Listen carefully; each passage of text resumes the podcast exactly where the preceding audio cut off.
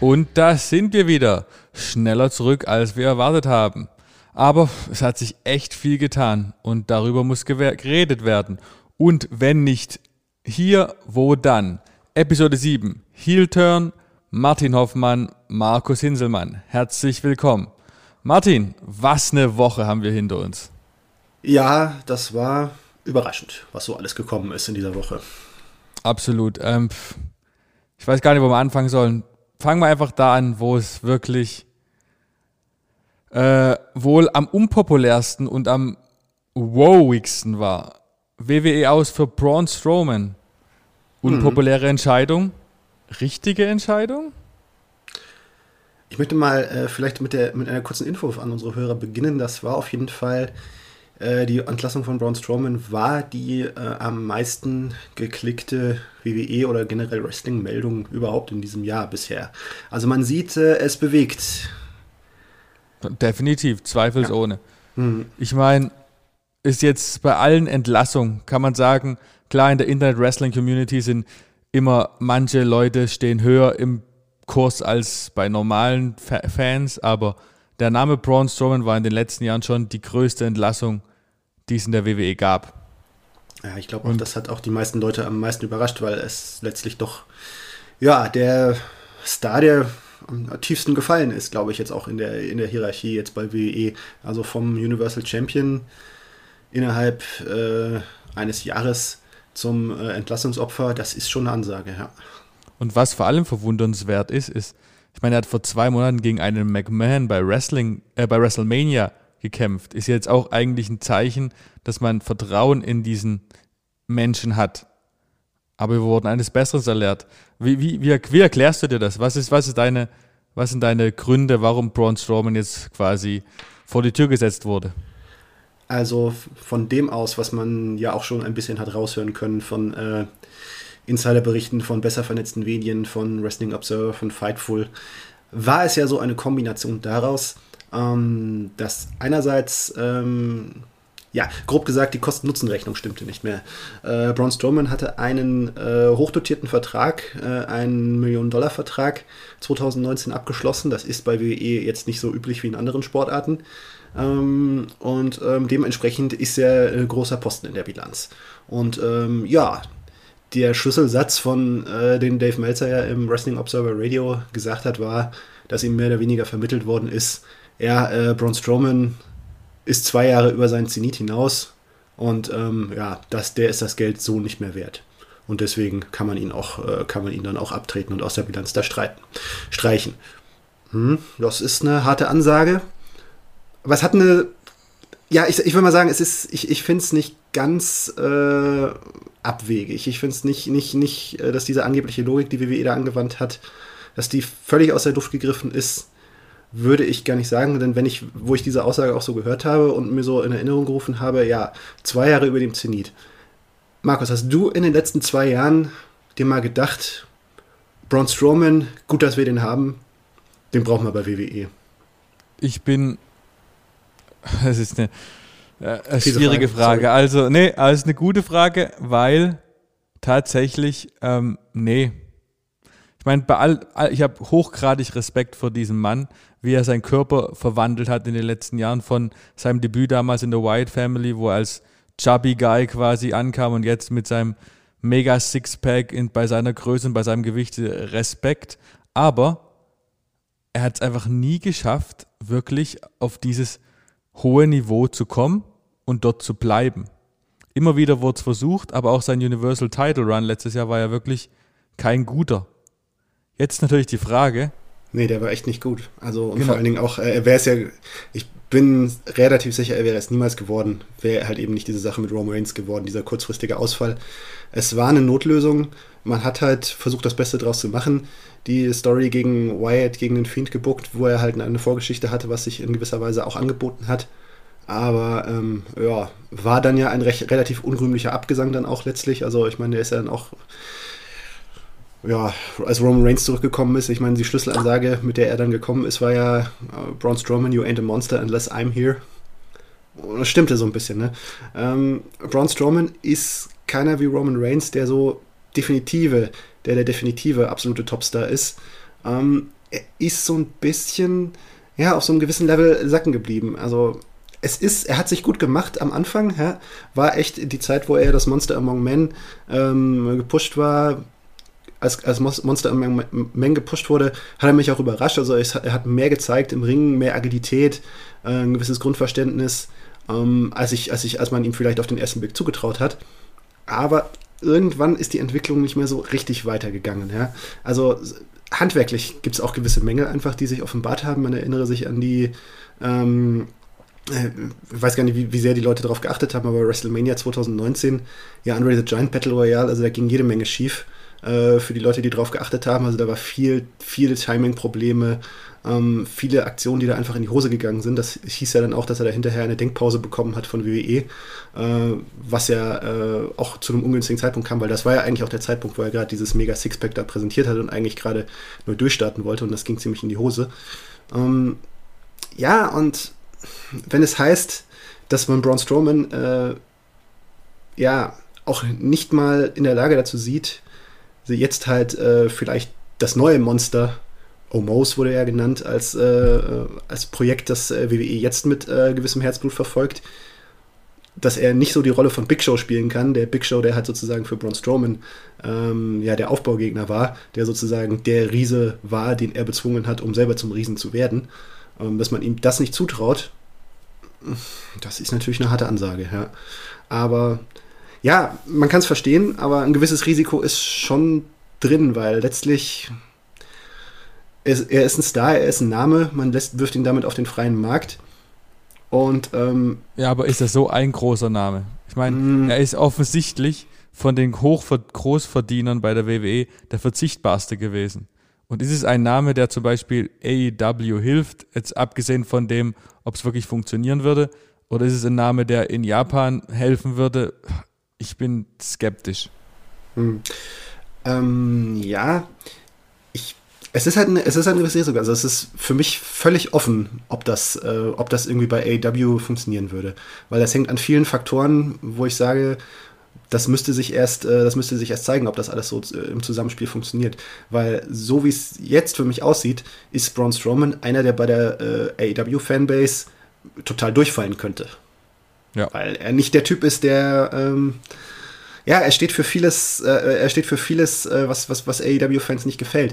Und ähm, dieser, äh, dieser Stil, auch so ein bisschen Interview-Äußerungen, die er da gegeben hat, also es klang, klang, ja auch so ein bisschen so, als ob er, also es steht immer noch seine Aussage im Raum, er will außerhalb von WWE gar nicht antreten, weil das alles für ihn, ja, WWE ist das, was für ihn zählt und äh, dort hat er, dort ist er dankbar, weil er dort die Chance bekommen hat und alles andere interessiert ihn nicht. Das war seine Aussage, letztes Jahr noch getroffen im Podcast mit Lillian Garcia. Ähm, und in dem Moment, wo er bei WWE aufhört, äh, ist seine Wrestling-Karriere vorbei. Ich weiß nicht, ob es dabei bleibt, weil es da sind schon Faktoren im Spiel. Ähm, ja, letztlich muss er auch äh, für sich schauen, wo kann er so viel Geld verdienen. Äh, für, außer, außerhalb der Wrestling-Branche, ja? wenn er sich vielleicht jetzt in, innerhalb der letzten zwei Jahre an einen Lebensstandard gewöhnt hat äh, als Millionenverdiener. Ich glaube, es wird ein bisschen schwierig, das äh, außerhalb der Wrestling-Branche äh, aufrechtzuerhalten. Aber wenn er ein kluger Mann ist, wird er ja auch was zurückgelegt haben. Mhm. Dennoch würde ich gerne noch mal einen Schritt zurückgehen und zwar auf die WWE. Warum hat er hat es in der WWE nicht funktioniert? Lag es wirklich nur an Braun Strowman oder hat es nicht auch die WWE versäumt, ihn richtig darzustellen? Ich meine, im Endeffekt wir, wurde ja früher gesagt, es könnte ein neuer Kane werden und es wurde ja nie, es, es kam ja nie in die Richtung weil immer das, das Booking meiner Meinung nach nicht konsequent durchgezogen wurde. Er war halt immer nur die B- oder die C-Wahl. Hm. Ja, sowohl als auch, würde ich sagen. Also, ich finde es schon ein bisschen, ich bin überrascht, dass WWE das jetzt so aufgibt, ja? dass sie absolut das, gar kein Zutrauen offenbar damit, damit darin haben, dass man ihn so, äh, dass er auf dem Niveau verbleibt äh, oder dass er sozusagen auf das Niveau zurückkommt, auf das er mal war und dass er wirklich so ein nachhaltiges Monster ist. Ähm, andererseits muss man aus meiner Sicht dann schon auch sehen, ähm, Braun Strowman ist kein Kane.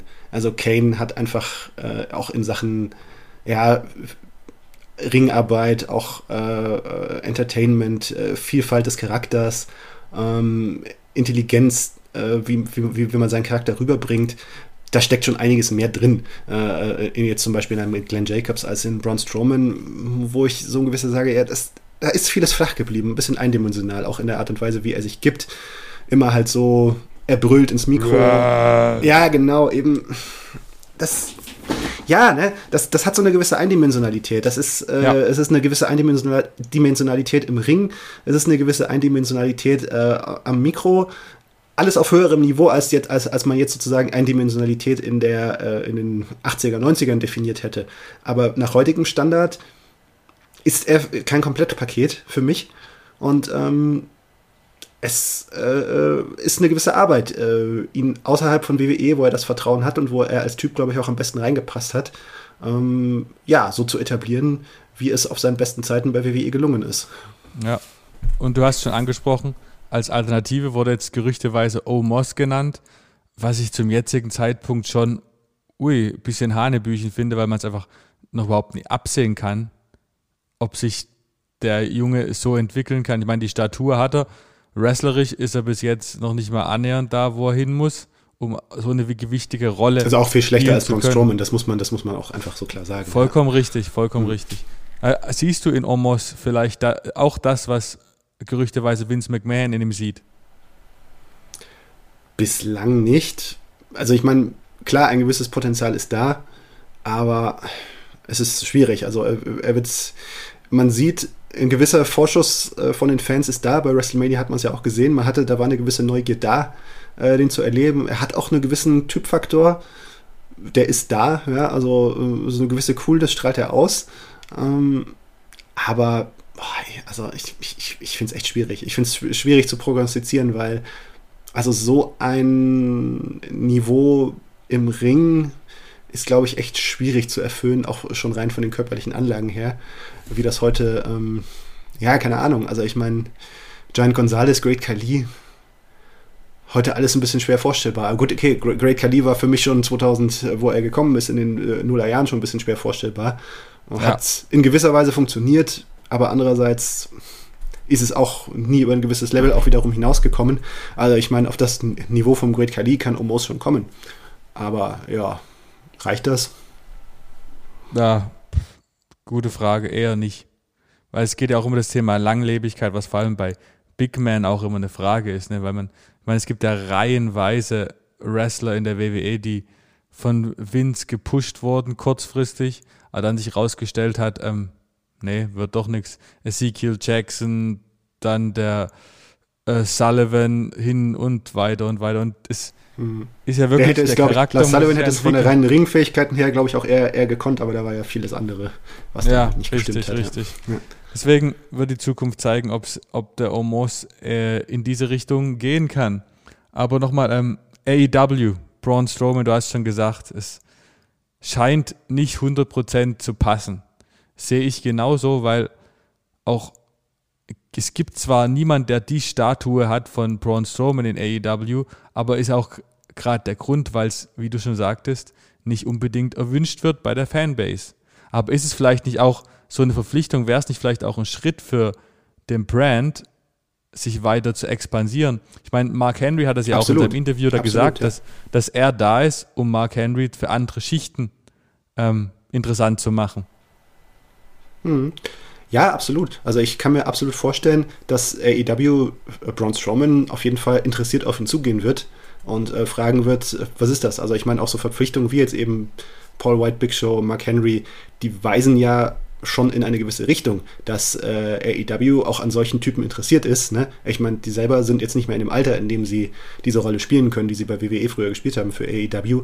Aber äh, grundsätzlich ist, glaube ich, schon das Interesse da, dass der nächste große Gigant, äh, das nächste große Monster äh, schon auch bei AEW etabliert werden könnte. Das könnte mit Braun Strowman funktionieren, wenn er weiter an sich arbeitet, auch als Charakter sich weiterentwickelt und da einiges an Hirnschmalz rein investiert wird. Aber das hängt für mich alles, äh, steht, für, steht und fällt für mich alles mit der Frage, welche Einstellung hat äh, Braun Strowman zu dieser Idee und äh, versteht er das, ist ihm das zu vermitteln, was wirklich nötig ist, um bei der AEW-Fanbase wirklich sich zu etablieren, weil sonst wird es ein Flop.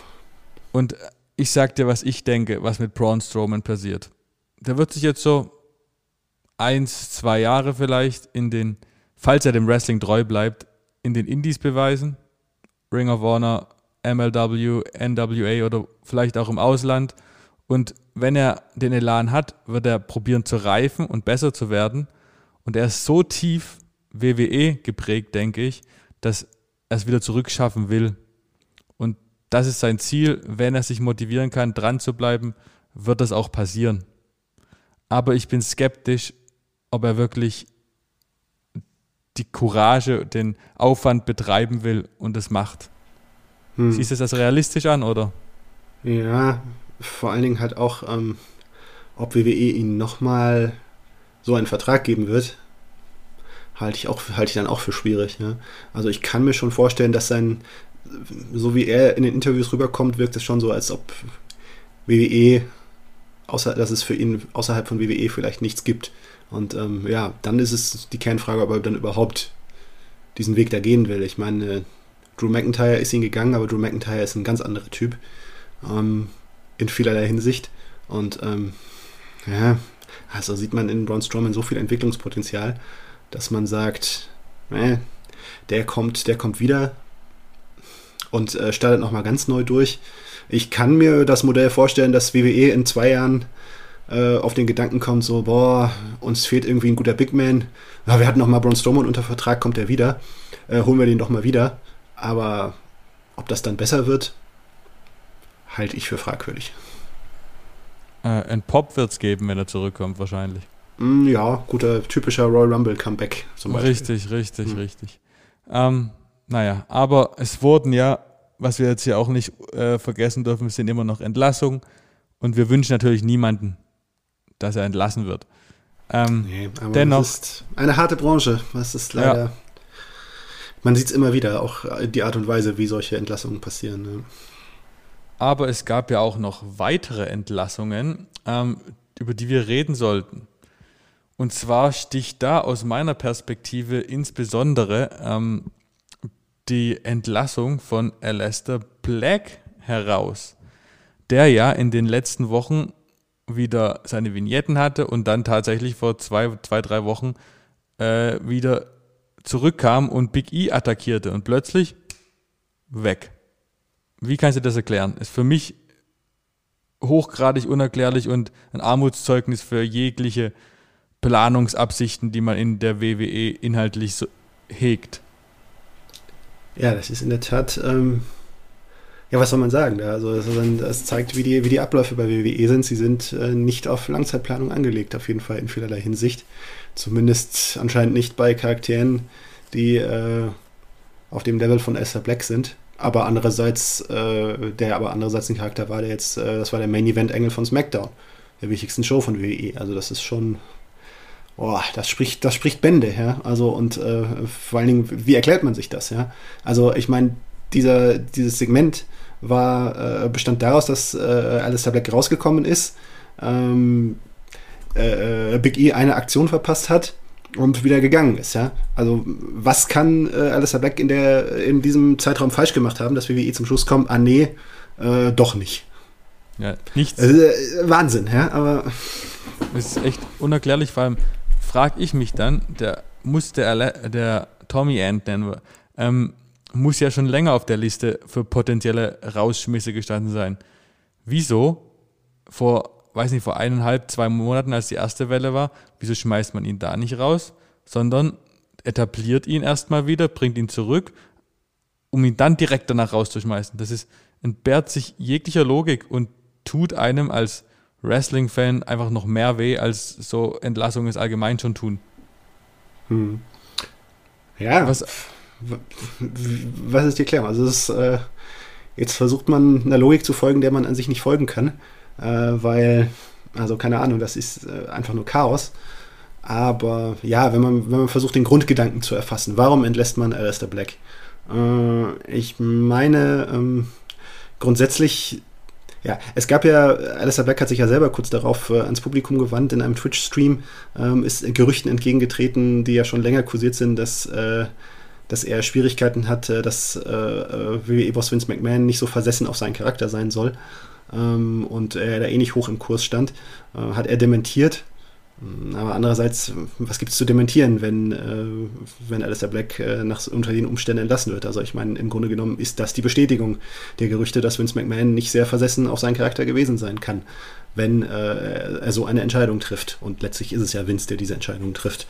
Um, ähm, ja, ähm, wenn, man's, wenn man WWE ein bisschen beobachtet, wenn man schaut, äh, was, für Typen, was für Typen da gefragt sind. Ich hatte ja schon länger so ein bisschen das Gefühl, hm, Alessa Black könnte da Probleme haben, weil das ist so ein, ja, also einerseits ist er ein Typ, der anders ist, der heraussticht mit seinen Tattoos, mit seiner äh, mit, seiner, mit seinem düsteren Charakter, äh, mit diesem Okkult, Okkulten. Ähm, andererseits äh, ist auch so ein bisschen die Gefahr dabei, dass irgendwie, ja, dass das etwas ist, was so nicht reinpasst. Auch, auch wiederum andererseits, dass das irgendwie WWE namentlich Vince McMahon den Charakter nicht bis zum Ende äh, durchdringt und versteht und dann im Zweifel sagt, naja, okay, aber pff, dann vielleicht auch doch nicht. Und ähm, die Gefahr habe ich schon eher länger schon so ein bisschen gesehen, weil, ja, wenn man wenn man es halt ein bisschen beobachtet, merkt man halt so ein bisschen, worauf so steht und worauf weniger. Und ähm, ja, Lester Black ist so ein Gefahr, äh, Charakter, den ich schon immer in Gefahr gesehen habe, weil das so ein, ja, ja, äh, man hat das Gefühl, das ist nicht so, das ist nicht so das Ding von, von Vince McMahon, ja. Also er hat irgendwie so ein bisschen andere Charaktere lieber. Also so ein Undertaker, Kane ist ja auch irgendwo was anderes von, von, der, von der Grundausrichtung des Charakters her. Äh, und vor allen Dingen sind es ja auch Big Men, äh, ähm, während Alistair Black ähm, eher ein, ein Techniker, äh, Martial Arts Experte ist, ähm, wo äh, der halt nicht so von seiner Statur lebt. Und ähm, ja, man hat in der Vergangenheit schon öfters Charaktere gesehen, dass äh, so dunkle Charaktere, düstere Charaktere, die eben nicht so diese körperlichen Voraussetzungen bringen, dann schnell fallen gelassen worden sind. Wer erinnert sich noch an Mordecai? Ich meine, anderes, anderes, anderes Talentniveau, aber das war auch so ein Ding, ja. äh, der einmal gekommen ist, dann ist das anscheinend hinterher bewertet worden und man hat gesagt, nee, funktioniert nicht. Sofort wieder, sofort wieder fallen gelassen worden. Oder äh, aber ist ja auch ein allgemeines äh, Thema, was ein Phänomen, was sich über die letzten Jahre erstreckt. Leute, die bei NXT extrem erfolgreich waren und extrem beliebt, kommen ins Main Roster und werden da einfach verscherbelt und versenken in der Undercard, Undercard oder verlassen es den TV komplett und das war ja auch bei Lester Black so. Und wir hatten ja letzte Woche auch drüber geredet, noch bei den drei Thesen of Doom, also äh, über was wir denken, wird außer Lester Black nun. Wird er erfolgreich? Ich habe es ein bisschen optimistischer gesehen als du, aber wie wir jetzt wissen, hattest du recht. Dennoch glaube ich weiterhin, dass Lester Black eine, als Tommy End nun wieder eine extrem erfolgreiche Zukunft vor sich hat dass die Entlassung ihm auf kurz, äh, schon auf mittelfristige Sicht extrem helfen wird. Denn er ist genau der Typ von Wrestler, der in, zu AEW passt und den die Fanbase bei AEW sehen will. Ich denke, er könnte sogar ein zweiter John Moxley werden, vom Effekt her. Vielleicht nicht ganz so auf der hohen Ebene, aber er wird richtig aufblühen. Davon bin ich überzeugt. Hm. Da bin ich erstmal noch vorsichtiger. Also auf jeden Fall ist er ein Typ, der bei AEW äh, landen, landen wird, wenn er will, äh, der da reinpasst, der von der Fanbase auch gut angenommen werden wird. Ob, äh, wenn jetzt Moxley der Maßstab ist, hm, weiß ich nicht. Das Talent, äh, es gibt viele Talente dort, die, der Talentkader ist voll und es gibt viele, die viel können und die bei WWE unter Wert verkauft worden sind, äh, die bei AEW um, ihr, um ihren Platz kämpfen und Alistair Black ist einer von ihnen. Wie hoch es am Ende geht, das würde ich erstmal äh, auf den Versuch ankommen lassen, aber auf jeden Fall ist er jemand, dem man eine Chance geben nicht nur kann, sondern muss als AEW. Ja. Vor allem ist es ja auch nicht so ein Typ wie bei Ali, Murphy, äh, Ricochet oder äh, Cedric Alexander, wenn die teilweise, er ist, äh, Murphy ist entlassen, aber die anderen, falls die mal entlassen werden würden, würde ich die nicht automatisch bei AEW sehen, weil einfach in dieser Klasse ja, Ricochet schon, schon, aber äh, Ricochet schon. Ja, okay, glaub, okay. Aber, ja. ja, also sag mal, allgemein AW hat genug von dieser Qualität in ihrem Roster. Was sie, nie, was sie nicht haben, ist ein Alastair Black, Alastair Black Typ. Und ich glaube, der würde der Promotion extrem helfen. Mhm. Ja, also auf jeden Fall, das ist ein Match, ja. Ja, genauso Match in meiner Sicht ähm, Ruby Riot mit AEW. Also, ich denke, dass Ruby Riots Entlassung ähm, etwas sein könnte, wo man sich danach in den allerwertesten beißt als WWE, weil sie ist einfach komplett verschenktes Talent. Sind wir wieder bei dem Wort, was auch bei Alistair Black schon kam, weil sie offensichtlich eine hochgradig sympathische Frau ist, die im Lockerroom von allen geliebt wurde, die das Talent hat im Ring und auch Promos schneiden kann. Und sie hat auch ein Unique, Uniqueness an sich, die, die man selten findet. Und ich bin mir sicher, dass die A, das AEW da zugreifen wird und dass sie definitiv innerhalb der nächsten, sagen wir mal, eineinhalb Jahre dort zum Champ wird. Hm. Das finde ich auch so ein bisschen, das ist auch so ein bisschen was, was sie für mich auch mit Alistair Black verbindet. Also so ein bisschen, man merkt auch irgendwie, gerade zumindest bei WWE ist es so, die Uniqueness, also dieser andere Look, den auch Ruby Riot ja hat, auch so immer diese, dieser, dieser Goth-Typus ist, ja. Einerseits etwas, was ihr bei WWE geholfen hat, irgendwie die Aufmerksamkeit zu gewinnen von WWE. Und andererseits ja, kann man dann irgendwie dann doch nicht so richtig was damit anfangen, weil irgendwie doch der, äh, der Wunschtypus ein anderer ist. Ja? Da ist sie irgendwie so, wird so aufgenommen als willkommene Abwechslung, äh, die so eine andere Farbe da reinbringt bei WWE. Aber ja, wie man diese andere Farbe so dann auf die Leinwand bringt, daran hapert es irgendwie. Ja, das ist vollkommen richtig. Und muss man auch sagen, dass es ein bisschen das Versagen der WWE widerspiegelt dass man solche Charaktere nicht gut einbringen kann ins Programm. Ja, einerseits schon. Andererseits, ich, ich bin auch dafür einzuschränken, weil man muss natürlich auch sehen, äh, die, die Gesamtkonstellation, äh, wenn man sich anschaut, wen WWE da alles unter Vertrag hat und wie äh, überfüllt das Roster auch ist, da ist es schon auch ein bisschen die Quadratur des Kreises, wirklich jeden äh, entsprechend seinen Qualitäten da einzusetzen. Ich meine, das ist dann wiederum eine Frage der Personalpolitik, äh, die ja auch ein bisschen beeinflusst worden ist in den vergangenen Jahren, auch von dem Versuch, äh, möglichst den ganzen Markt abzugrasen und alle möglichen Charaktere von AEW fernzuhalten, was jetzt, glaube ich, doch auch so langsam herauskommt, ja, das ist einfach, dass sich das, dass das einfach eine Illusion war, der WWE da erlegen ist, die sich halt nicht aufrechterhalten lässt. Und ähm, ja, jetzt äh, wird er halt sozusagen bei der Personalpolitik verändert und man äh, ja, riskiert, äh, dass der eine oder andere bei AEW landet, der dort auch eine Karriere hinlegen könnte. Mm, aber ja. Aber man könnte ja auch einfach mal anfangen, irgendjemand gescheit einzusetzen. Wollte ich nur mal ah, Irgendjemand ist natürlich jetzt auch wieder ein bisschen übertrieben. Es, ein Roman Reigns wird schon gut eingesetzt, aber. Äh, er ist ja der Einzige, der wirklich eine Langzeitplanung äh, besitzt. Einer der wenigen, sagen wir es mal so, ja. ja. Genau, aber darum geht es jetzt nicht. Es ist, ist ein, ganz anderes Themenstamm, aber genauso schlimm vielleicht sogar. Ähm, ja, aber Ruby Riot, genau, ähm, was ich dazu noch hinzufügen wollte zu Ruby Riot, ähm, was ich bei ihr vor allem auch nicht verstehe, weil sie scheint ja wirklich so ein richtiger, ein richtig unglaublich ähm, beliebter, eine beliebte Wrestlerin gewesen sein. Alle, wenn man jetzt sieht, was für Tweets nach der Entlassung kamen, scheinen wirklich alle im Lockerroom haben sie geliebt. Dass man dann so darauf, dass man sie trotzdem entlässt, obwohl sie so eine für gute Stimmung so, sorgt, verstehe ich halt auch nicht, weil sie scheint ja wirklich so eine Wichtigkeit besessen zu haben, dass viele Leute jetzt wahrscheinlich schlecht gelaunter zum, zu, zum Beruf kommen ohne sie. Und dass man sowas da nicht einschätzen kann. Ich, ich vermutmaße hier nur, vielleicht waren es auch nur sechs Leute, die sie gern haben und die anderen ist es egal, kann auch sein. Dennoch erscheint es so, dass auf solche Soft Factors bei solchen Sachen nicht äh, eingegangen wird. Nö, da bin ich überzeugt. Bin ich, oder? Bin ich überzeugt davon, dass das äh, keinerlei Rolle spielt in Überlegungen von Vince McMahon. Also, dass er aus seiner Sicht einfach ist, aus seiner Sicht ist er der Unternehmenspatriarch, der Unternehmensvater, der harte und auch unpopuläre Entscheidungen treffen muss und, äh, und da keine Rücksicht drauf nehmen kann auf solche Befindlichkeiten. Das ist, glaube ich, so seine Selbstsicht.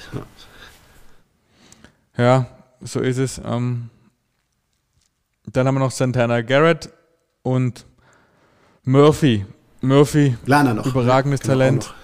Und Lana, nicht zu vergessen. Ja, ja, die, die, wäre dann noch gekommen, weil die ja. hat ja vielleicht noch auch ein bisschen Spekulation für andere Möglichkeiten offen. Auf Aber jeden Fall. Murphy, Murphy an, genau. Ja. Murphy ähm, kommt jetzt definitiv nicht unerwartet. Schade ist es definitiv, weil er wirklich halt the best kept secret ist. Ist ein überragender Wrestler. Und dass er, ich meine, sie hatten ja schon einen richtig guten Weg mit Seth Rollins und dann wird er wieder gedroppt aus dem Nichts ist er weg und man sieht ihn monatelang nicht mehr. Mhm. Und, und man muss mal überlegen, was, was war der Auslöser des Ganzen letztlich. Ne? Also äh, mehr oder weniger war der Auslöser, dass ein äh, Match geplant war mit, äh, oder so eine kleine Fehde geplant war gegen äh, äh, Baron Corbin und seine Ritter. Und äh, letztlich ist dieses Programm dann zusammengefallen durch die Entlassung von Steve Cutler, der ja hinter den Kulissen anscheinend sich unbeliebt gemacht hat, dass Vince McMahon ihn entlassen hat. Ne? Und wegen einer Entlassung von Steve Cutler führt das dann dazu, dass ein Buddy Murphy, der so ein Talent ist, so in der Luft hängt, dass man am Ende sagt, oh, nee, muss man dann entlassen. Also, dass diese ganze Story auch mit, mit den Mysterios, mit, äh, äh, mit Alia, diese Liebesstory, dass das dass da kein, kein, kein Gedanke an das Ende jemals, jemals da war, anscheinend offensichtlich. Ja? Also wo das irgendwie hinführen sollte, man hat das gestartet und es ist kein Plan da. Offensichtlich, also sonst wäre ja irgendwann, hätte man ja irgendwie, das, das hätte ja sicherlich nicht an Steve Cutler, äh, hat das gehangen, ja. Aber der war einfach nicht da. Es, das ist echt, also, ja, Wahnsinn. Das ist ja auch, wie du so ähm, was man jetzt wieder liest, Vince McMahon findet für Big E immer einen Platz im, im, in der Storyline. Aber anscheinend für einen Großteil des Rosters eben nicht. Und das ist, vorhin habe ich Versagen genannt, jetzt nenne ich es einfach mal Armutszeugnis, dass man, wenn man schon so ein breites Spektrum an Talent hat, diese aber wirklich in keinster Weise gewinnbringend einsetzt, dann ist es wirklich im Endeffekt sogar besser für alle Beteiligten, wenn man die Reißlinie zieht und den Jungs und Mädels eine Chance woanders gibt. Und Murphy wird ja wohl irgendwo eine Chance kriegen. Ja, also sehe ich einen gewissen, also ich meine, an sich würde ich sagen, ist er nicht der äh, interessanteste oder ab, absolut auf jeden Fall derjenige, wo ich sage, ah, der wird jetzt bei AW World Champion. Aber eine gewisse, äh, diese äh, Ähnlichkeiten, diese Move-Kopien, äh, dass er da dieselben äh, Moves angewandt hat, teilweise wie Kenny Omega bei WWE, äh, und das hat schon ein Potenzial, da was zu erzählen bei AEW, wenn er dort landet. Ja. Also das oder ist ganz, Impact ganz nett. Oder irgendwo. Ja. ja. Ja. auf jeden Fall. Wenn er dort aufs Original um, ähm, trifft, ja. Ja, wäre wär schön, obwohl ich, ja, das ist halt auch so ein Typ, bin ich mir nicht sicher, ob er zur AEW kommt. Wäre für mich so ein typisches Impact-Signing. Ja, aber andererseits, ne, ich schau, ich schau dir an, ich meine, AEW hat Platz gefunden für Ty Dillinger, Sean Spears und ich meine, also einen annehmbaren Platz. Ja, ja, einen annehmbaren Platz. Also ich glaube, ein Platz an sich, ob er jetzt der Superstar wird, weiß ich nicht, aber äh, beziehungsweise glaube ich eher nicht. Aber ähm, ja, ist auf jeden Fall einer der ja, in der Talentexpansion, die er bei AEW angekündigt und äh, auch nötig ist, sicherlich äh, einen Platz haben wird. Äh, gerade auch gerade, wo es um den äh, mindestens als ja. Äh, guter Gegner für, für Dark, Dark Elevation. Also ich meine, da kannst du einen Buddy Murphy schon ja, brauchen. Ja. Definitiv, ja. Aber jetzt, du konntest ja nicht zurückhalten, du darfst auch gleich anfangen, über Lana zu reden. Ist einfach, ja, Happy Lana Day, nee, Unhappy Lana Day. ähm, ja, ne, es ist. Ich glaube, du hast, äh, wir, hatten die, wir hatten die Diskussion bei, äh, äh, bei der Entlassung den, der Iconics, ja. Ja. Da hast du gesagt, ja, warum die Iconics und warum nicht Lana? Jetzt haben wir Lana. Ja. ja. Also, ja. Ja, das war nicht mein Anliegen. Ähnliche, ja, nee, da, da, darum geht es natürlich hier nicht. Aber ähm, hm. ja, aber natürlich ist die, äh, ist die Erklärung, nach der wir hier ja suchen, es geht ja nicht irgendwie darum, äh, äh, irgendwie hämisch oder sonst irgendwas zu sein. Die Erklärung ist, ist dieselbe. Ja? Eine, ähm, ein guter Charakter, guter Mic, äh, guter Mikrofon, ähm, der an sich da seine Qualitäten hat, aber im Ring also beziehungsweise eigentlich noch ja, deutlich schlechter ist als, als die äh, als, als die Iconics.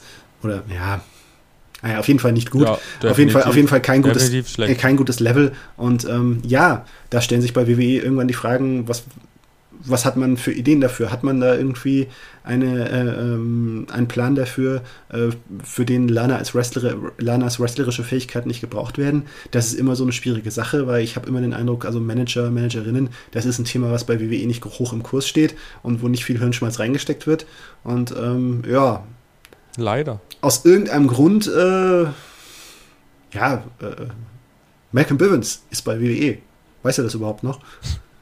Ja, das war mal was. Ja, ja, ja, bei, Ich lese ab und zu ein paar Tweets. Ja, ja, ja. Ja, ähm, ja das ist irgendwie, das, das Thema wird da nicht groß beachtet und äh, da ist es irgendwo folgerechtig, dass sie dann irgendwann, wenn es irgendwie so aus, aus Gründen, die man ja auch nicht so ganz äh, einschätzen kann, irgendwann ist die Frage, Lana behalten, ja, nein. ja, beim letzten, bei der letzten Entlassungswelle war es ein Jahr. Zweimal bei den letzten Wird auch immer mehr verdienen, ne? Und dann, äh, ja. Genau, und vor allem, aber jetzt mal, sie ist in einem Tag-Team gewesen mit Naomi, ne? Und dann hast gleichzeitig noch den Riot Squad aufgelöst. Man hat quasi mit diesen sechs Entlassungen die Women's Tag Team Division komplett aufgelöst. Mhm. Also ich weiß, äh, jetzt Nia Jax und, und Shayna Baszler scheinen jetzt auch nicht auf dem besten Fuß zu stehen, vor allem nach der merkwürdigen Raw von dieser Woche. Ähm, what the hell passiert mit der Tag Team Division jetzt? Wollen die. Da, da hat jetzt, glaube ich, niemand jetzt irgendwie groß Gedanken da reingesteckt vor dieser Entlassungswelle. Wäre auch zu viel des Guten. Ja, nee, nee, nee. Aber ähm, ja, nee, das ist halt auch. Ähm, ja, also da machen wir uns nichts vor. Diese äh, Women's Tag Team Title ist ein Prop. Ja, also ein was man mal so als Vehikel nutzt für Stories, die einem so einfallen, aber es ist jetzt nichts, was aus sich heraus Prestige genießt oder Ansehen genießt innerhalb von WWE. Den Eindruck hat man eindeutig nicht. Ähm, und deswegen, ja, das spiegelt diese Entlassungswelle auch wieder eindeutig. Ja, definitiv. Traurig, aber wahr. Jetzt haben wir die ganze Zeit drüber geredet, wer zu AEW springen könnte. Jetzt reden wir doch mal über einen, der es gemacht hat. Mhm. Andrade El Idolo. El Idolo, ja, bitte, das, äh, da musste ich mich jetzt auch äh, äh, kurz äh, vorher disziplinieren, dass ich da nicht sage El Idolo, sondern El Idolo. Ähm, ja, absolut. Mhm. Ähm, ja, ich würde es mal kurz mit einem Satz zusammenfassen, dann darfst du übernehmen. Gu gutes Signing mit einem schrecklichen Debüt. Hm. War. Was sagst du dazu? Es hatte keinen Impact erstmal. Ne? Nee. War so, es ist von den Fans auch nicht so richtig, richtig gut angenommen worden. Ne? Also klar, ich meine, ein, ein äh, äh, ich glaube, AEW wird ihn jetzt deswegen nicht entlassen, aber wie es bei WWE äh, ab und zu passiert, aber ähm, ja, erstmal erstmal hat es eher so Fragen hinterlassen für mich.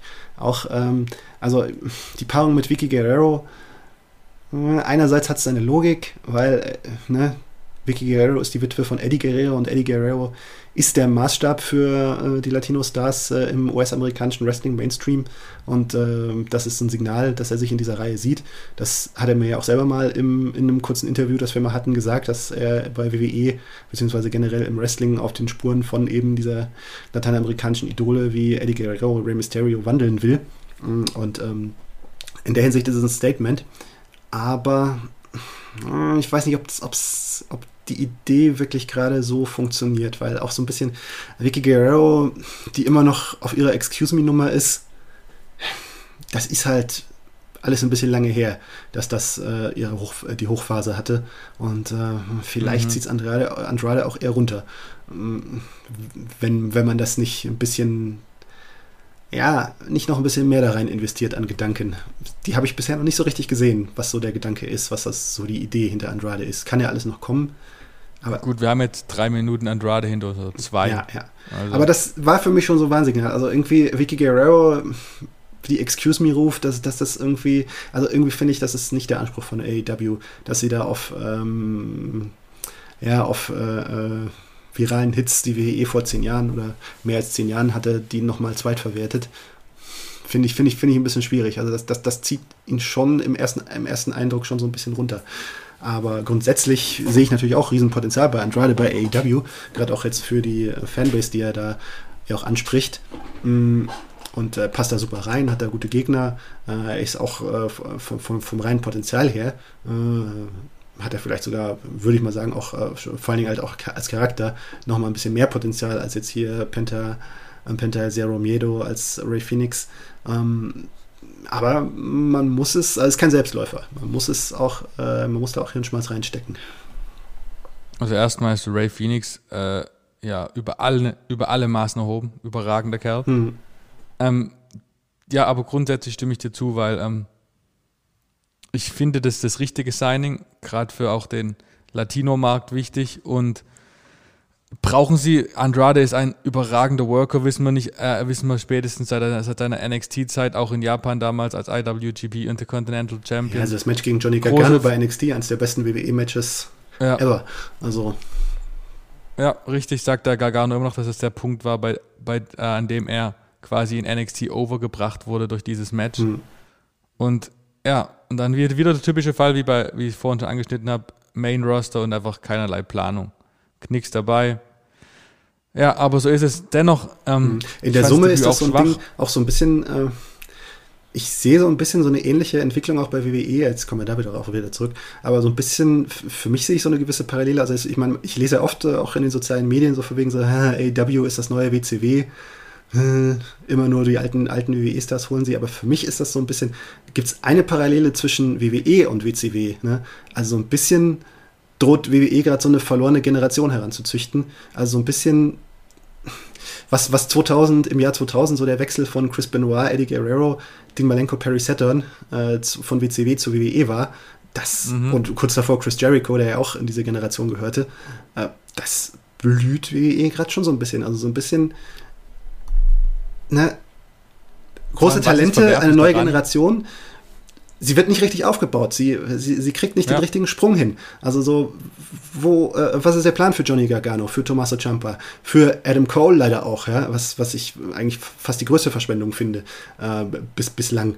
Ähm, eben Andrade, Alistair Black, das sind alles Charaktere, mit denen man eine, Generation, eine neue Generation, ich meine, ob das jetzt der nächste Roman Reigns darunter steckt, das ist ja nicht, nicht zwingend immer gleich die Frage. Aber also einfach, da ist so eine Glasdecke und durch die kommt so ein bestimmter Typus von Wrestler nicht durch. Und das finde ich schwierig. Na, die also, Frage ist aber gleichzeitig, man will ja nicht alle wegziehen hoch zu Raw und SmackDown und dann NXT ohne irgendwas dastehen zu lassen. NXT ist ja nicht mehr so eindeutig wie noch vor ein paar Jahren äh, die, der C-Kader, wo man sich bedienen kann wie am Buffet, äh, sondern man will ja gleichzeitig auch die Quoten einigermaßen hoch behalten. Deswegen muss man ja einige Stars dort behalten. Ja, aber andererseits ist das, entsteht daraus schon wieder, äh, daraus im Grunde genommen schon wieder so eine Falle. Weil äh, letztlich, ja. letztlich halten, äh, ist das ja sozusagen jetzt, äh, äh, vor, vor ein paar Jahren hatte man ja noch den Druck, irgendwann müssen sie ja hoch, irgendwann müssen sie ja, muss man ja mehr aus ihnen machen, als das jetzt bei NXT sind. Und ich meine, man kann über NXT ist super und äh, man braucht dort Stars und man braucht, man braucht dort gute Namen. Aber, äh, aber natürlich wollen die Leute, äh, also größere Stars, äh, äh, irgendwann ihre WrestleMania-Momente, ihre SummerSlam-Momente, ihre, äh, ihren großen Impact, ihr großes Raw-Debüt haben. Ja? Das, also bis auf, bis auf einige Ausnahmen, die das vielleicht selber nicht, selber die Illusion verloren haben. Und jetzt dadurch, wie NXT gerade so im, im Gesamtkonzept von WWE die Rolle spielt, ist es ja sozusagen ja, so ein bisschen so eine Falle, in der man solche Talente dann auch parken kann, bis zum St. Nimmerleinstag. Und also das ist schon problematisch, finde ich.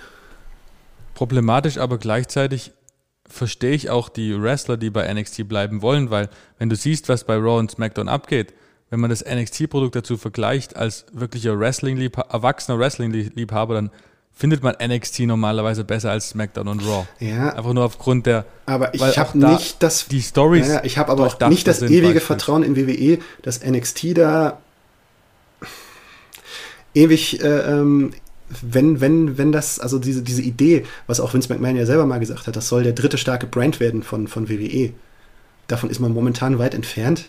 Und ich weiß nicht, also ich habe nicht Vertrauen, dass das ewig so ob man, dass, dass diese Investition ewig gemacht wird. Von daher, ja, ich habe nicht so das, also ich hätte nicht als, als anstelle von NXT-Wrestlern hätte ich nicht das ewige Vertrauen, dass das, das äh, NXT dir deine Rente sichert. Bin ich ganz ehrlich. Also von Wrestling-Seite her ist NXT jetzt schon der A-Brand. Absolut. Aber, Aber, das ist. Ja, ich verstehe, Wir reden in der, von der WWE-Welt, ne, wo das ja nicht immer zwingend das Wichtigste ist. Ja. Ja. Genau. Deswegen, Schauen wir mal, es wird interessant sein, auch wenn, wenn vor allem die NXT-Stars merken, so ein Adam Cole, die, der sieht, was bei ähm, äh, AEW passiert mit seiner Frau, mit seiner Freundin, Entschuldigung, ob er vielleicht auch mal dorthin gezogen wird. Es ist halt eine schwierige Situation für die WWE, solche Talente jetzt festzumachen und festzutun, weil die Topstars werden natürlich problemlos in, in jede andere Promotion gehen, gehen können. Und ob die WWE sie halten kann mit dem Konzept, was sie jetzt gerade haben, ist fraglich. Und ich sehe halt auch gerade keinerlei Grund für irgendeinen AEW-Star, den anderen Weg zu gehen, weil was willst du, wenn du bei AEW Dynamite eine wichtige Rolle spielst, erstmal zur NXT? Hm. Bringt dir erstmal nichts.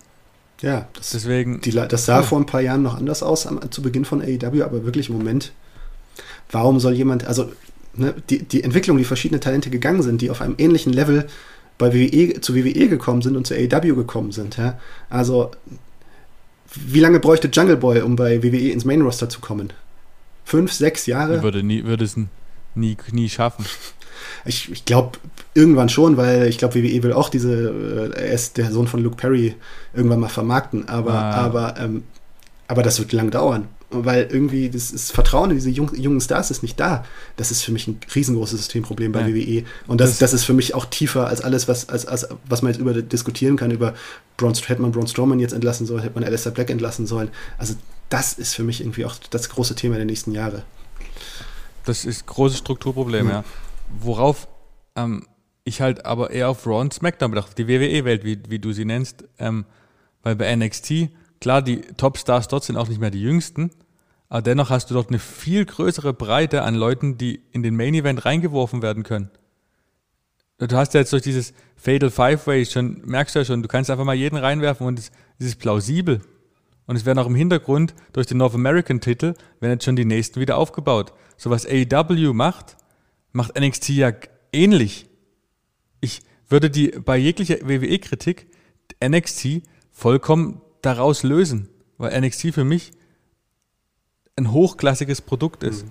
Ja, und man stellt sich die Frage, warum ist dieser Stempel von NXT, diese DNA von NXT, warum wird die so, ja, in die, in die Produkte, die eigentlich sozusagen aus WWE-Sicht letztlich wichtiger sind, warum wird das so lieblos behandelt? Ja. Das ist wirklich, vollkommen. das ist das große Rätsel. Also für mich ist, stellt sich irgendwann die Frage, also rein, rein vom Konzeptionellen her, wäre ja, fände ich ja Raw aktuell verzichtbarer als NXT. Aber. Äh, das ist keine Frage, das ist ja, ne? Fakt. Wenn es mal irgendwann wieder ja. eine Brand Reunion oder irgendwelche, irgendwelche Brand-Umschichtungen gibt, ne? Aber, also, es ist wirklich schwierig. Also, das, da, da kommen interessante Zeiten auf WWE zu, ja. Man ist halt gespannt jetzt, ob vielleicht, ich meine, in den letzten zwei Wochen hat sich schon gezeigt, dass Raw jetzt auch wieder ein bisschen mehr auf verschiedene Talente achtet. Ich meine, du hast die Story um Seamus mit Humberto Carillo und Ricochet, dann hast du Mansur und Ali im Hintergrund. Du, sie werden jetzt schon irgendwie eingeflochten. Ob das ein mittelfristiger oder langfristiger Plan dahinter steht, puh, können wir ja erstmal abwarten. Mhm. Aber Eigentlich außerdem kommt jetzt der Riesenpush von Jackson Riker. Ja. Ja, äh, äh, ja, okay. Ich würde gerne jetzt zum nächsten Thema überwechseln. Ah, das war, das war, das war, das war fies, sorry. Ja, okay. ähm, Gut, nee, aber tatsächlich ich, ich habe keine Ahnung, wie wir zu, diesen, zu dieser wichtigen Diskussion gekommen sind, aber sie war gut. Wir haben ja auch jede Woche jetzt äh, so eine schöne ähm, Kategorie, in der wir uns um die Zitate kümmern, die wir nach den jeweiligen Podcast-Ausgaben auf unserer Facebook-Seite veröffentlichen. Und darunter entstehen ja meist unterhaltsame Diskussionen, die von manchen Menschen untermalt werden, die über die Grenze hinausschießen, aber größtenteils wirklich gut zu diskutieren sind. Bist du bereit, die neuesten Meinungen zu hören? Ja, sehr gerne. Und zwar hatten wir zwei Zitate. Die erste, das erste Zitat war von dir, Martin. Ich lese das mal kurz vor. WWE könnte seine Legenden anders behandeln, dass junge Stars von ihnen profitieren, ohne dass sie selbst völlig degradiert werden. AEW gelingt das besser und es zieht sie wohl auch deshalb dorthin. Das war damals im Zuge der Mark Henry äh, des Mark Henry Debüts bei Double or Nothing. Und da habe ich jetzt mal zwei, äh, zwei Kommentare rausge rausgeholt von äh, erstens dem Lars Heuer. AEW, die treten ganz erfolgreich in die Fußstapfen von TNA. Erst alles verpflichten, was irgendwann mal einen Namen hatte, und wenn es nicht mehr zündet, gibt's Blut ohne Ende. Am Ende lacht WWE über die Dummheit der anderen. Dann ähm, äh, noch ein, ich habe sogar noch zwei. Christian Knust sagt, erst wird die WWE kritisiert, weil sie, die alten, äh, weil sie an den Alten festhält, dann, weil sie sie gehen lassen. Und zu guter Letzt zu dem Themenkomplex, Benny Bock schreibt, nicht auch noch Mark Henry. Die WWE muss sich um 180 Grad drehen. Jetzt haben wir hier zwei verschiedene Meinungen in drei Kommentaren. Ja, zwei Stühle eine Meinung. Von den, ja. Ja. ähm, ja, was soll man dazu sagen? Ich finde, ja, diese Kritik an AEW, ich finde sie halt ähm, inhaltlich nicht richtig. Denn, ähm, ja, wenn man sich anschaut, äh, TNA, Impact, ja, da konnte man früher sicher sein. Jeder, quasi jeder, der bei äh, WWE entlassen worden ist, hat da seinen Platz gefunden. Ne? Rhino Macht's von WWE entlassen, stand äh, kurz darauf bei äh, äh TNA im Main Event. Ja. Davon ist AEW ja weit entfernt. Wenn man sich, äh, du hast ja auch mal so eine schöne Auflistung für uns, auch für unsere Artikelseite äh, gemacht, äh, was aus den Entlassungsopfern von 2000 von 2020 geworden ist. Also da mhm. hat, äh, hat AEW sehr, sehr genau, genau darauf geachtet, wer äh, für ihnen für ihr Programm von Nutze ist und wer nicht. Und ähm, also von daher finde ich eben diese Kritik, ich finde das oberflächlich, äh, das so mit Impact zu vergleichen, mit TNA zu vergleichen, weil ähm, ich sehe bei AEW einen deutlich klareren Plan ähm, und, ein, und eine deutlich eigenere Handschrift als bei Impact. Abseits, abseits der X-Division, die ein gutes Konzept war und äh, dem, dem Pushen von Stars eben wie Samoa Joe, AJ Styles, Eigengewächsen her. Aber bei AEW sehe ich eine weit umfassendere und klarere Linie. Und deswegen finde ich diesen, diesen Vergleich nicht fair. Ja, und dass ich die WWE um 180 Grad drehen muss, haben wir auch gerade schon ausgiebig drüber geredet. Ne? Ähm, und dann der zweite Zitat äh, ging um das, um ein mögliches äh, Brock Lesnar Comeback. Das war von mir und ging darum, dass ich mich darauf freuen würde, dass wenn Brock Lesnar zurückkommt und potenziell dann ähm, Roman Reigns mit Paul Heyman gegenübersteht, dass ich mich da sogar auf ein Lesnar-Comeback freuen würde. Äh, Pascal Rabert sagt dazu, Lesnar ist am besten, wo er gerade ist, weg. Und der gute Name Shaq K. Äh, hoffentlich nicht so früh, weil ich befürchte, dass Heyman Reigns je nach Story hintergehen würde und man Reigns damit zum Face macht, was ich aber nicht gut finden würde. Ähm, sehe ich genauso. Weil offensichtlich würde, wenn Lesnar jetzt zum äh, SummerSlam zurückkommt, würde er erstmal auf der roten Seite von WWE landen und man würde sich den äh, Spaß Reigns gegen Lesnar noch ein bisschen aufbauen. Was ich allerdings nicht sehe, ist, ähm, nicht äh, übereinstimme, ist, dass Lesnar, dass Heyman zu Lesnar zurückgehen würde, weil wir einfach was Neues brauchen. Und ich glaube, selbst die WWE-Offiziellen sind sich darüber im Klaren, dass Roman gegen Brock, Brock Lesnar in der alten Form nicht nochmal funktioniert. Hoffe ich zumindest. Das, äh, Oder siehst du das anders? Ich würde äh, auf jeden Fall äh, ist die Antwort auf diese Frage, dass äh, Paul Heyman nicht wieder zurück zu Brock Lesnar darf. Das wäre eine Rückkehr in die Vergangenheit, die keinen Sinn machen würde und eine alte Konstellation wieder hervorbringen würde. Und äh, wir haben ja eine attraktive neue Konstellation, die aus einem Match, das WWE, glaube ich, sowieso gerne noch also wenn es nach WWE geht, äh, gibt es das, gibt's das noch gerne äh, öfters. Roman Reigns, Brock Lesnar, das sind zwei Leute, auf die sie verlassen hat und das ver verleiht dem Ganzen, äh, die Neuerfindung von Roman Reigns, verleiht dieser Paarung eine ganz andere Frische und äh, auch ein Anlass für Brock Lesnar auch äh, als Babyface wieder aufzutreten, was er durchaus ja auch kann, weil so, so gerne er kritisiert wird, aber wenn er dann doch am Ring steht und herumzerstört, seine Suplexes bringt, die meisten Fans freuen sich dann am Ende doch irgendwo drüber. Und ähm, gerade gegen Roman Reigns steckt auf jeden Fall das Potenzial drin. Äh, solange er körperlich noch fit ist, Brock Lesnar, äh, da auch eine gute und erfolgreiche Story da herauszuziehen. Ja, sehe ich genauso. Ich würde mich echt freuen, vor weil halt Brock, äh, weil Roman Reigns immer noch, und ich wiederhole mich jede Folge, aber für mich immer noch das Highlight von SmackDown und Raw ist, weil es einfach die durchdachteste und beste Story ist, die das Main Roster von der WWE zurzeit zu bieten hat. Ja, die Verwechslung ähm. von, die scheinbare Verwechslung von Jimmy und Jay Uso, ein Highlight für mich der letzten SmackDown-Sendung. ja, ja, definitiv. So, das war so richtig schön, äh, mit einfachen Mitteln, richtig böse, äh, ein Hieb mitgegeben. Und wahr. Ja, und wahr, ja. Ja. Das habe ich auch gedacht. So, früher habe ich mich selber erwischt, wie ich oft mal, wer ist Jimmy, wer ist Jay? So, ah, okay. Und mittlerweile ist es halt komplett offensichtlich. Und da hat er auch schon recht. Mhm. Von daher. Ähm, Natürlich wird da jetzt ein bisschen well die, der, der, Wert der Andre the Giant Memorial Battle Royale äh, etwas äh, überbetont, äh, gerade in dieser Story, aber trotzdem ist es eine gute Story, ja. Ja.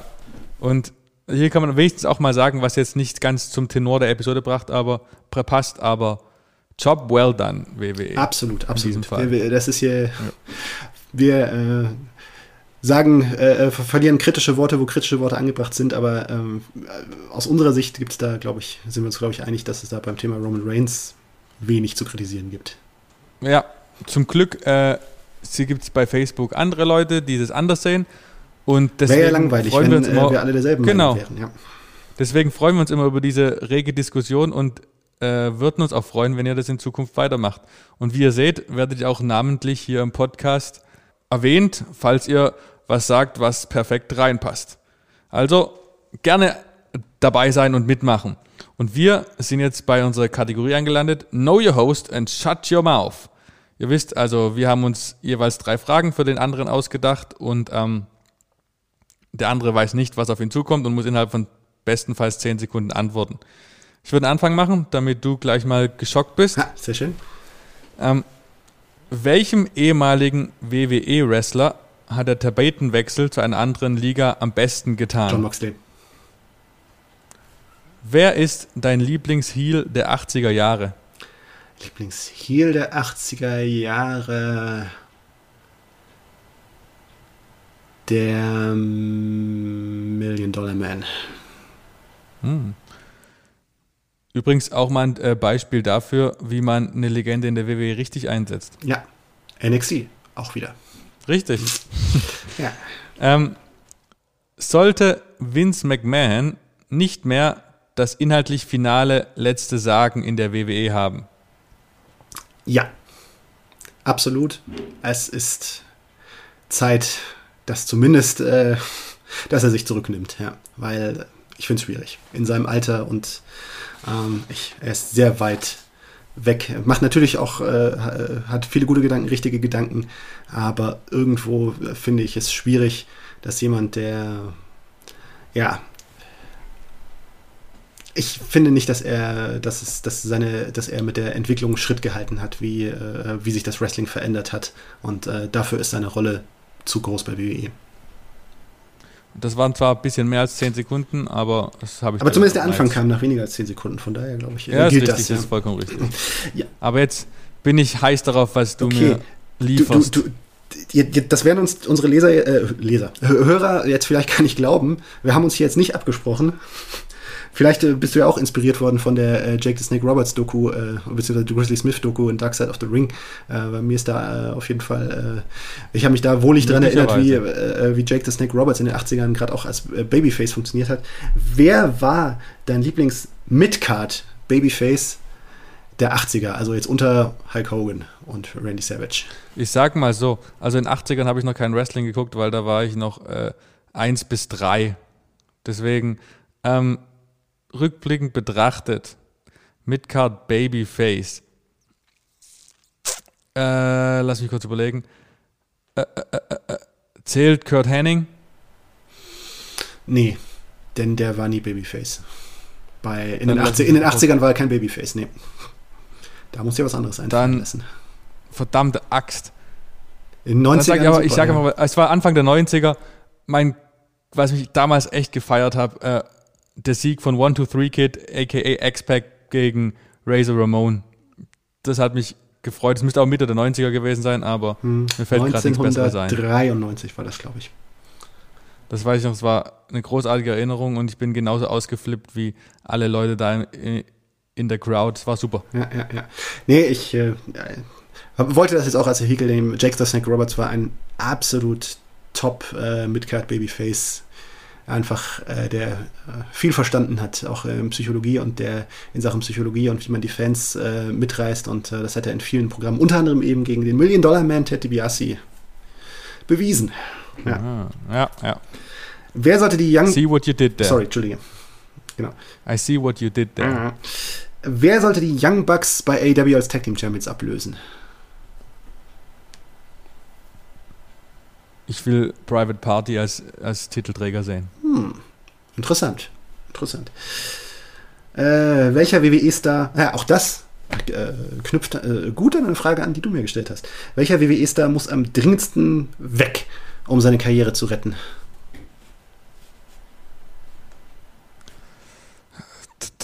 Ali. Leider. Ich liebe den Kerl, aber es erscheint mir fast so. Ja, ja, ja, ich lasse einfach so stehen. Jetzt ist schon zu spät. Ähm, sag, jetzt, sag aber noch den, jetzt sag aber noch den Gedanken. Also ich meine, wir sind hier ja nicht in, ist ja hier kein, äh, hier sind ja keine Gefängnisregeln. Also.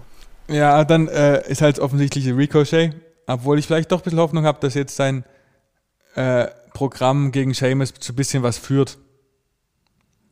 Und deswegen, Ali ist schon eine gute Wahl. Er redet jetzt ein bisschen mit Mansur, aber ob das mittelfristig zu irgendwas führt, da bin ich sehr skeptisch. Und er hat halt wirklich viel verdient. Ich meine, er wäre fast, äh, ich meine, nur durch ihn ist Kofi Kingston zu dem geworden, was er jetzt ist. Also nur durch seine Verletzung. Egal.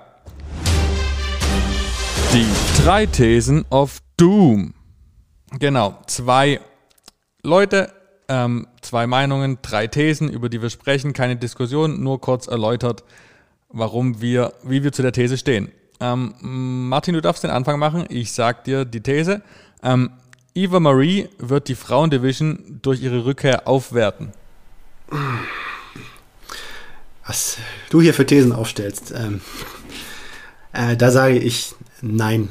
Nette Vermarktungs äh, ist ein, ist ein präsenter Charakter äh, als Typ, äh, natürlich der auch auffällig ist, aber also wenn sie sich nicht äh, resterisch auf eine Weise entwickelt hat, die atemberaubend sein muss, dann ist das äh, ein Strohfeuer.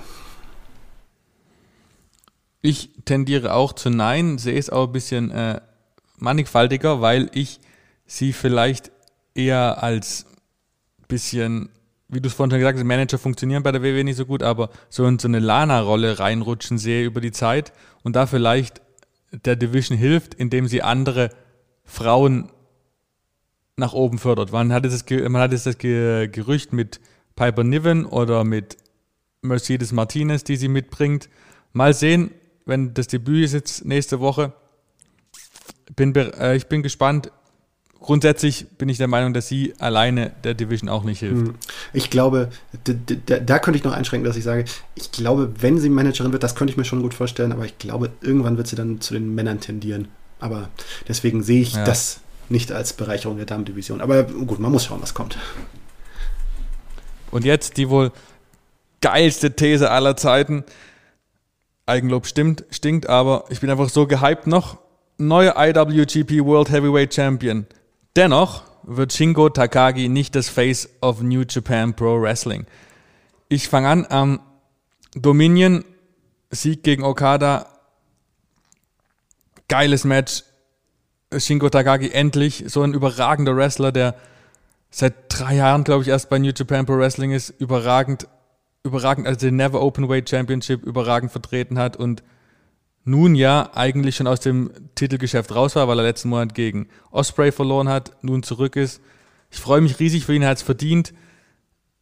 Er wird kein Übergangschampion, da bin ich mir sicher, dafür er, ist er zu etabliert und zu viel, zu hoch angesehen in, in Japan.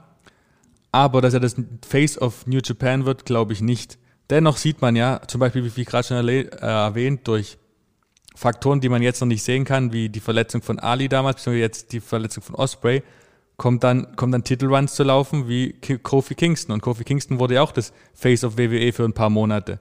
Und das könnte ich mir bei Shingo Takagi vorstellen. Ich hoffe es. 100% glauben tue ich dran nicht. Hm. Wer wäre dann der Brock Lesnar? Ach Gott, sowas gibt es glücklicherweise dort. Vielleicht ist es ja das ist, Brock Lesnar, Brock Lesnar. Ja, ja, nee. ja ähm, da, da kommen wir, glaube ich, jetzt nicht in Streit, weil ich sehe es ähnlich. Äh, Shingo Takagi, super Typ.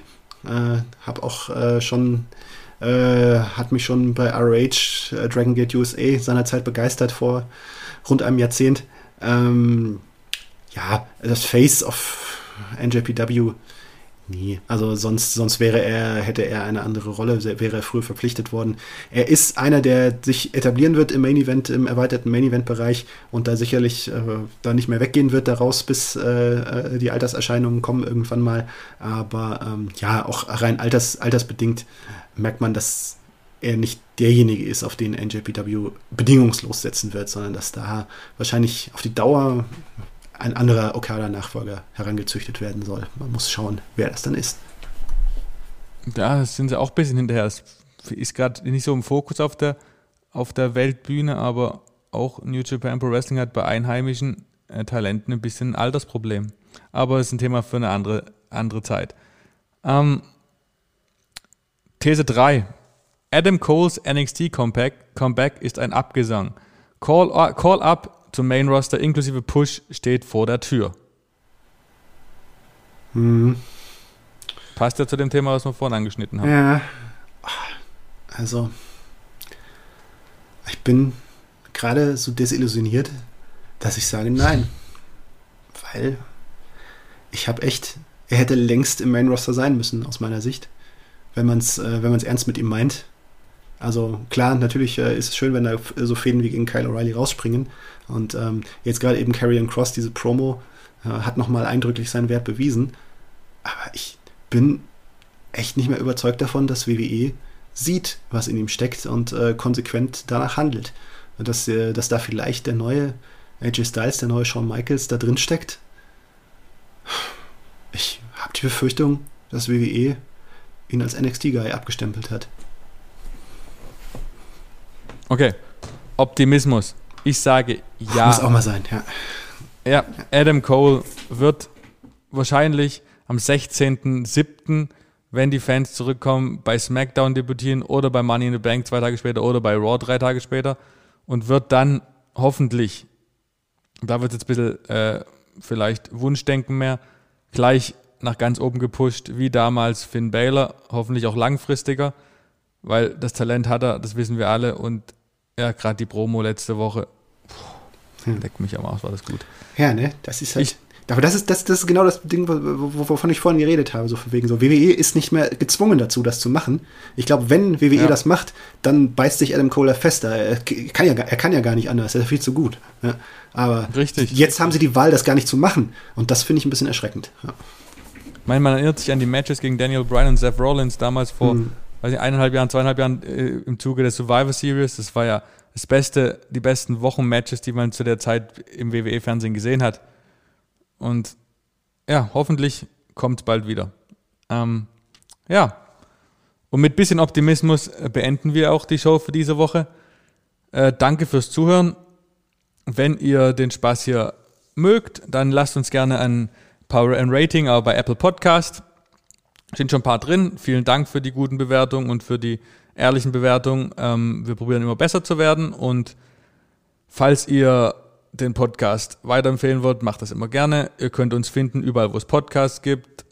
Spotify, Amazon Music, Deezer, wo auch immer. Ähm, und auch auf sozialen Medien könnt ihr uns finden. Und zwar Martin. Wrestler Erzähler bei Twitter und Erzähler Martin bei Instagram. Genau, nicht bei äh, Heel Turn Markus bei Instagram und Edge Lauchi 2 bei Twitter. Und natürlich, wie schon vorhin erwähnt, äh, wenn ihr in der, an der regen Diskussion teilhaben wollt, äh, kommt in die Facebook-Gruppe äh, Sport 1 Wrestling. Und ja, wenn ihr Fragen habt, schreibt ihr uns über irgendwelche Kanäle. Wir werden sie beantworten in den nächsten Folgen. Und wir werden uns zurückmelden am Tag nach Money in the Bank. Äh, nee, nach, Entschuldigung, nach Hell in a Cell kommt erstmal. Am 21. Juni. Bis dahin, good fight, good night.